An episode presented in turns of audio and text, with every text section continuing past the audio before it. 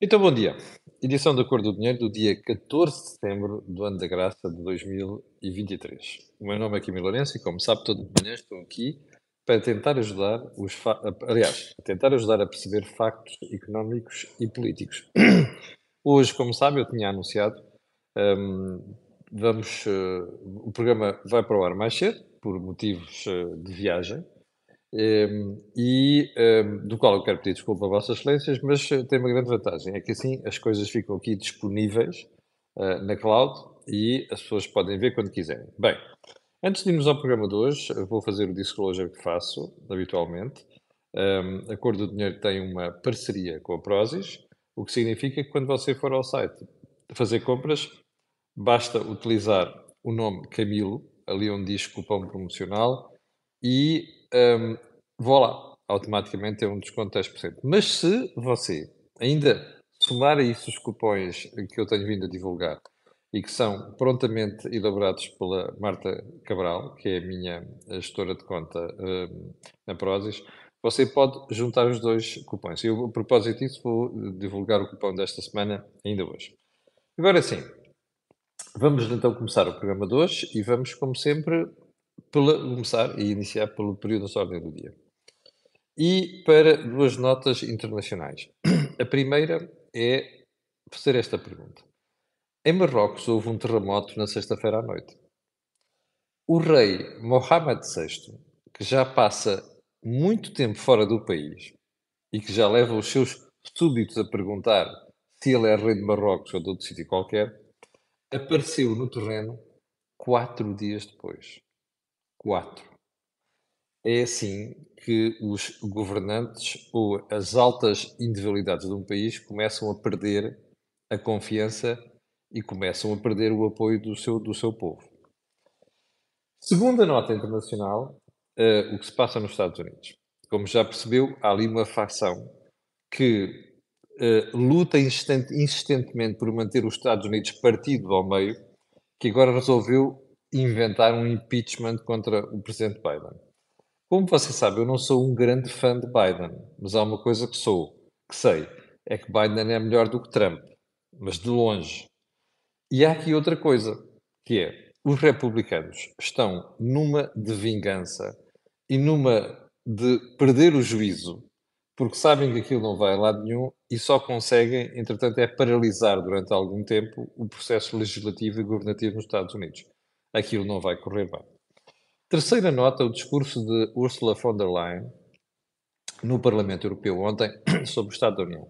Um bom discurso, soou um bocadinho, ficou na, ficámos na dúvida se não é uma despedida, porque, como sabe, existem rumores de que von der Leyen pode ocupar outros cargos, nomeadamente a Secretária-Geral da NATO, mas foi um bom discurso. E como ela disse, a praxis da Comissão mostrou que ela cumpriu a esmagadora maioria dos pontos que estavam previstos e que ela tinha falado um ano antes, quando lançou, digamos assim, os objetivos que a Comissão Europeia teria de, e a União teriam de atingir.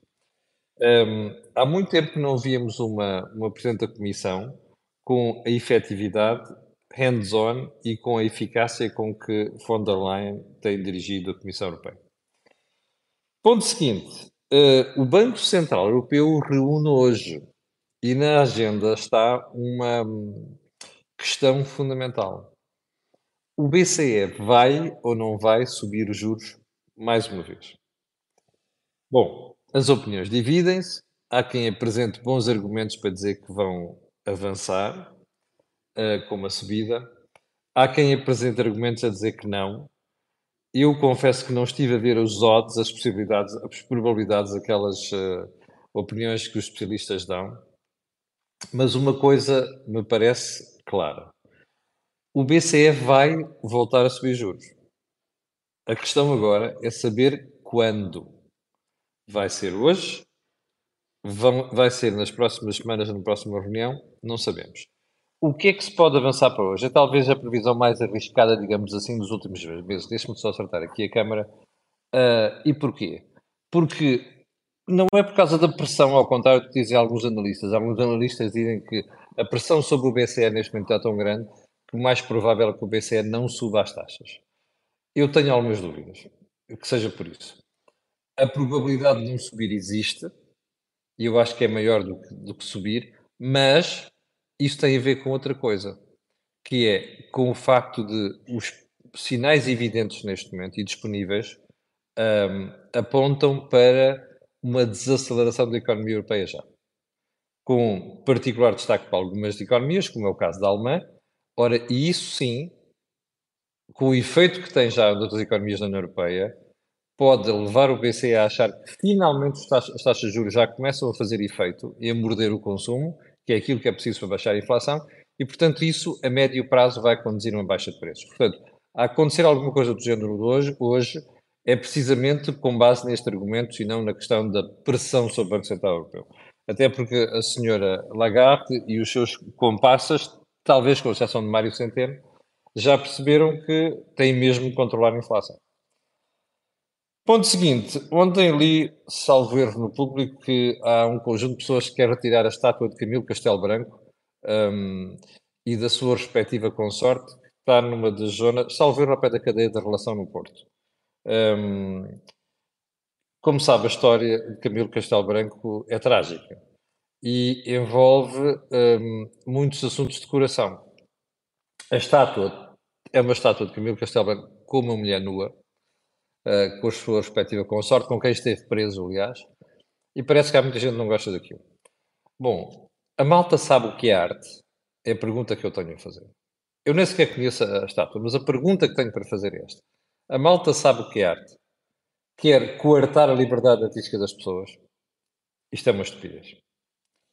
Ponto seguinte, o nosso caríssimo Ministro da Educação, que ontem, em visita às escolas, cuidadosamente selecionadas, deve dizer-se, para assinalar a normalidade do início do ano letivo, como se houvesse normalidade no início do ano letivo em Portugal, disse várias coisas. Que os conflitos de agitação era da escola para fora, que dentro da escola só se ensinava e coisas do género, mas disse outra coisa. Pediu tempo para resolver os problemas da educação. Imagine só, porque esses problemas são herdados. Bom, eh, herdados de onde? De quem? Bom, eu tenho uma suspeita, e eu acho que ontem houve algum decoro por parte do ministro de não dizer de quem porque esta conversa dos problemas herdados já vem de longe. Quem está no governo, e ele está no governo há sete anos, era secretário de Estado de Educação e depois passou ministro, quem está no governo há sete anos perde toda a credibilidade para dizer que herdou problemas.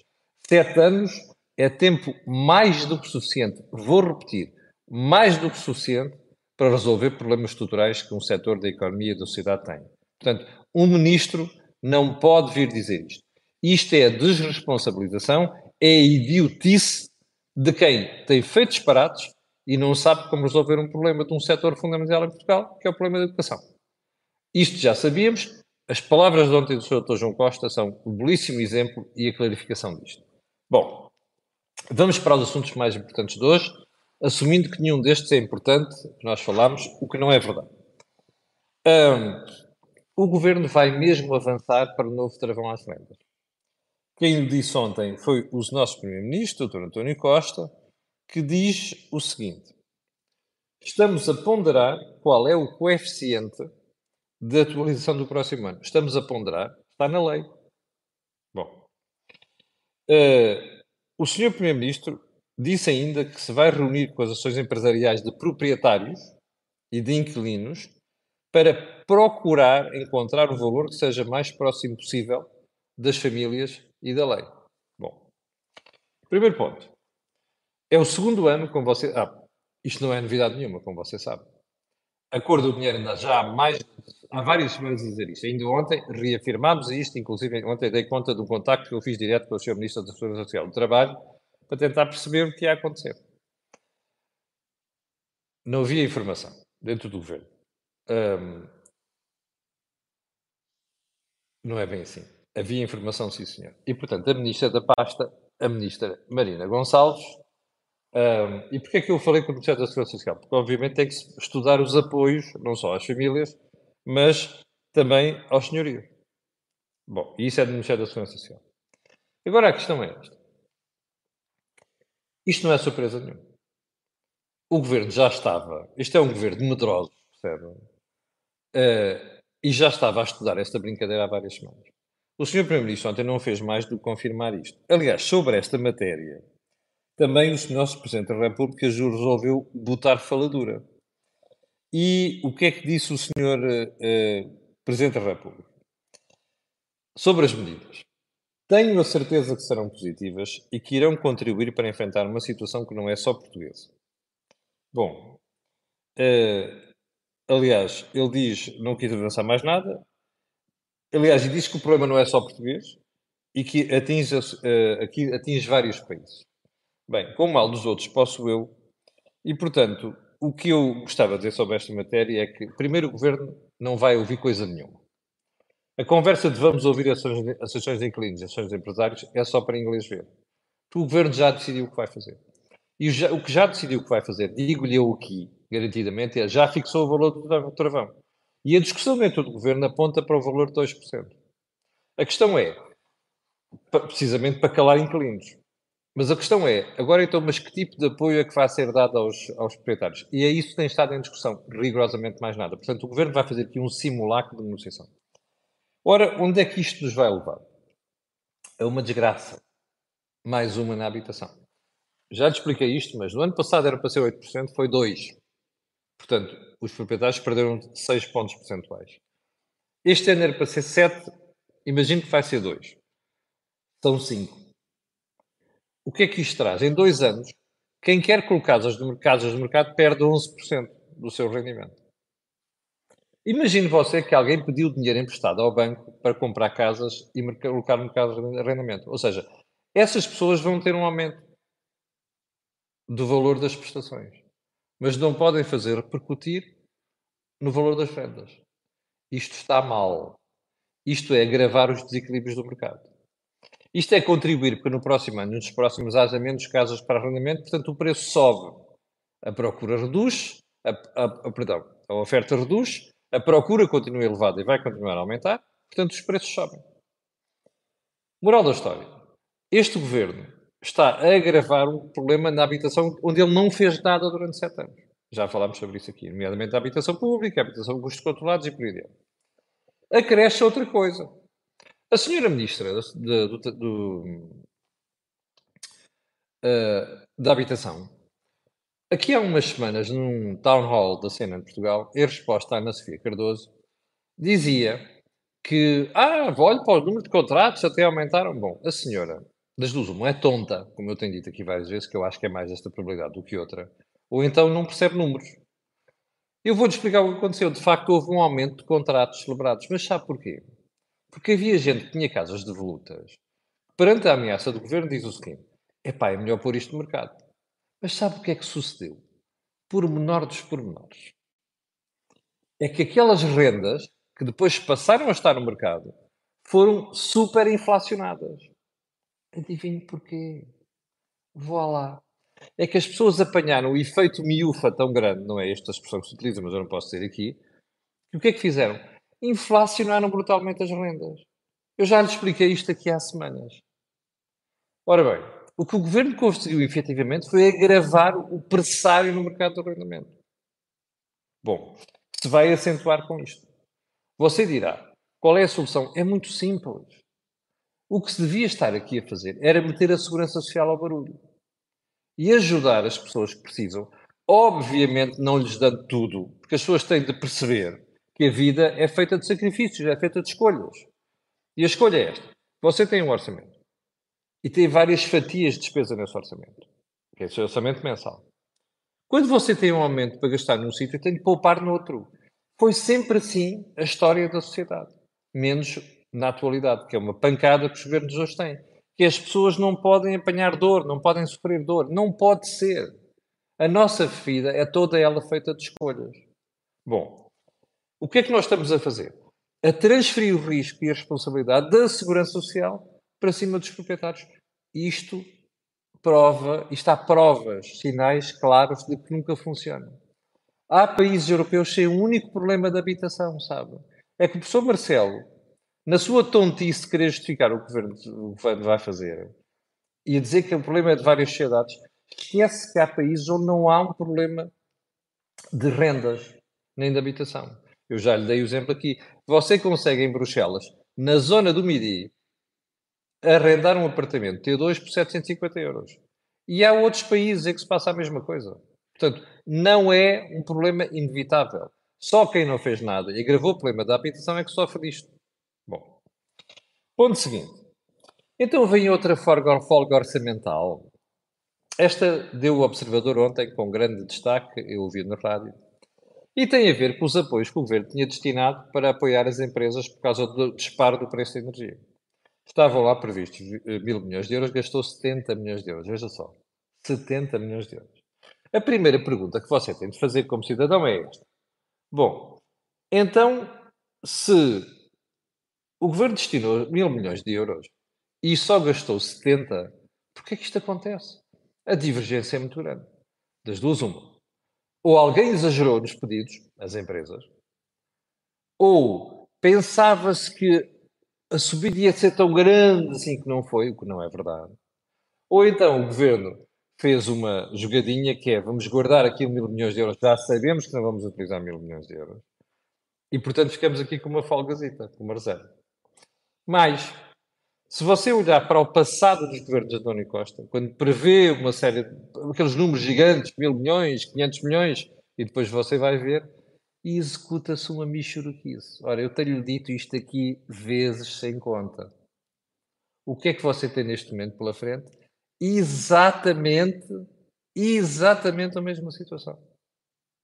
Ou seja, você está perante o governo que anuncia mundos e fundos e executa uma michuruquice. Não está surpreendido por isto, para Bom, agora vamos lá a contas. Aqui estão cerca de 900 milhões. O governo, neste momento, já arrecadou acima do que tinha previsto, do ponto de vista da receita, cerca de 2.200, 2.300 milhões de euros. O Banco de Portugal dizia no início do ano que este ano, por causa da inflação, ia arrecadar mais 4 mil milhões. Portanto, você vai chegar ao final do ano com mais 4 mil milhões. Bem, para já, 2.200 milhões mais 900 milhões dá 3.100 milhões de euros de folga. E vamos chegar ao final do ano, provavelmente, com um valor à volta de 5 mil milhões de euros. Não tanto como do ano passado, mas muitíssimo elevado. E agora a pergunta é esta. O PST não está a aproveitar isto, aproveitar isto, nem a Iniciativa Liberal, nem a oposição. É que isto é motivo para fazer um grande alarde. Sabe porquê? Porque isto dá força aos argumentos que faz mesmo sentido baixar os impostos. Porque o governo não a brincar com a receita. Nós somos sobre-tributados em Portugal, somos saqueados fiscalmente e a prova disto está no valor da receita. Eu sei que há gente, quando se fala agora da baixa do IRS e do IRC, começa logo com conversas de ah, mas depois não falam da despesa, não sei quantos, podemos ter um problema mais tarde. Pois, o problema é que não falam da despesa. E só falam, falam da receita. Isto é típico de alguns comentadores em Portugal que fazem o frete ao governo. Ok? Mas eu sobre isso vou guardar o assunto para amanhã. E porquê? Porque é para lhe dizer que o governo não vai ceder em porra nenhuma. Porque, entretanto, ontem, os patrões andaram a pressionar o governo a dizer que queriam, tinha uma de reivindicações. O doutor Fernando Medina um, sobre esta matéria, o que é que vem dizer? Bom, eu vou dizer onde é estão as, as exigências padrões. Está na TSU, está na revisão dos acordos salariais, já lhe vou explicar porquê, e está no IRC. Vamos explicar, pegar nos acordos salariais. É que o governo obrigou as empresas, aliás, obrigou nada, as empresas que foram parvas assinaram, um acordo de rendimentos para 4 anos até 2026, onde se compromete a aumentar os salários em 20%. 5% mais ou menos ao ano.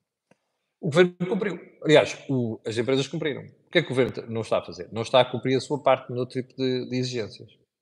Mas é que o governo, inclusive, criou uma portaria, como vocês se recordam, em abril, que obrigou a aumentar os salários acima do que estava acordado a 100 mil pessoas, ou quase 100 mil pessoas. Ora, isto não se faz. A primeira pergunta que eu tenho a fazer é se as empresas aprendem alguma coisa com isto. Ah, é que o doutor Fernandinho não te diz mais que não só não vai mexer na questão dos acordos salariais, como não vai mexer na TSU, TSU, como sabe, é a taxa social única, é a contribuição que as empresas fazem para a segurança social, 23,75%. Ouviu bem? Do seu salário, 23,75% em cima disso é pago pelas empresas à segurança social e 11% pelo trabalhador. Os patrões queriam baixar a parte da TSU das empresas. O governo diz que não. Mas espera aí. Qual é a argumentação do governo? Ah, é não pôr em causa a sustentabilidade da segurança social.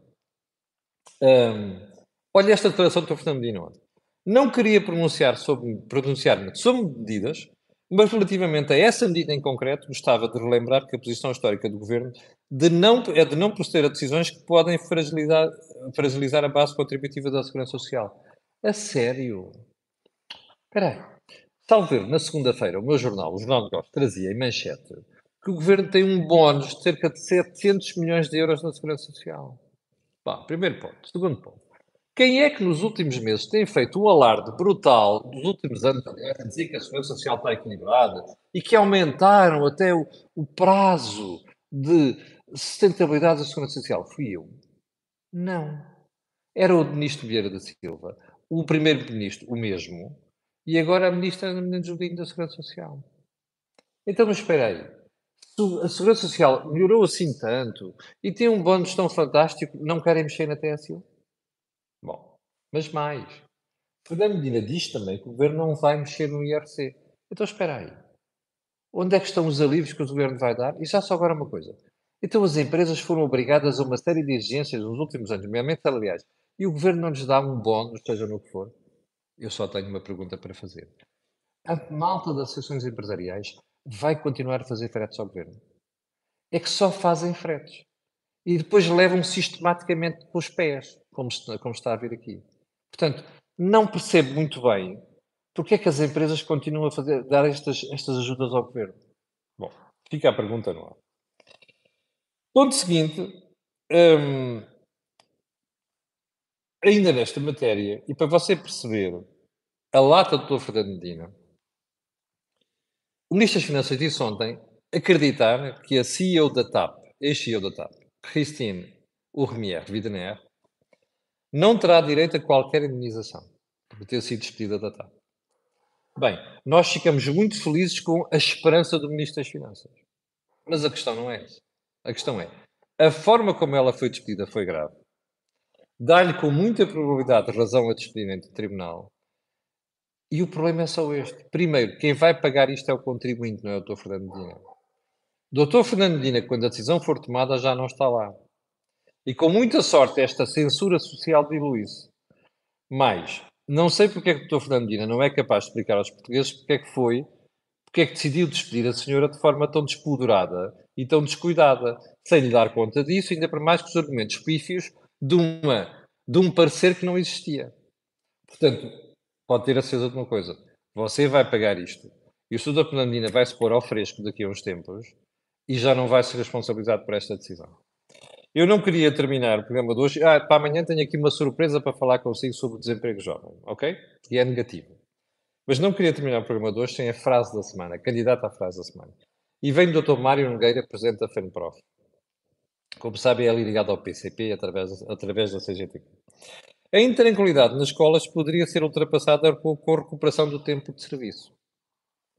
É Mário Nogueira e os sindicatos a mostrarem as garras e dizer ao Sr. Ministro o seguinte: olha, o ano vai continuar a correr mal por uma razão muito simples. É que o senhor não satisfaz as exigências dos sindicatos em relação ao tempo de serviço dos professores. E eu, nesta matéria, já me pronunciei o suficiente sobre isto. Acho que os professores têm direito a isto. O problema é que não pode ser feito a correr e de feito da forma como está a tentar ser feito. Isto é uma estupidez, não vai correr bem. Bom, chegamos ao final do programa de hoje, amanhã já estará feita a hora normal. 170 pessoas em direto a esta hora, muito obrigado. Para quem está de férias, ainda quer já boas férias. Para aqueles que estão a ver e que vão ver, fica o pedido de sempre: colocarem um gosto, fazer partir das redes sociais e subscrever o canal. A explicação é muito simples. Aquilo que você ouve aqui, não ouve em mais sítio nenhum. Muito obrigado, tenha um grande dia e voltaremos a falar amanhã às 8 da manhã. Com licença.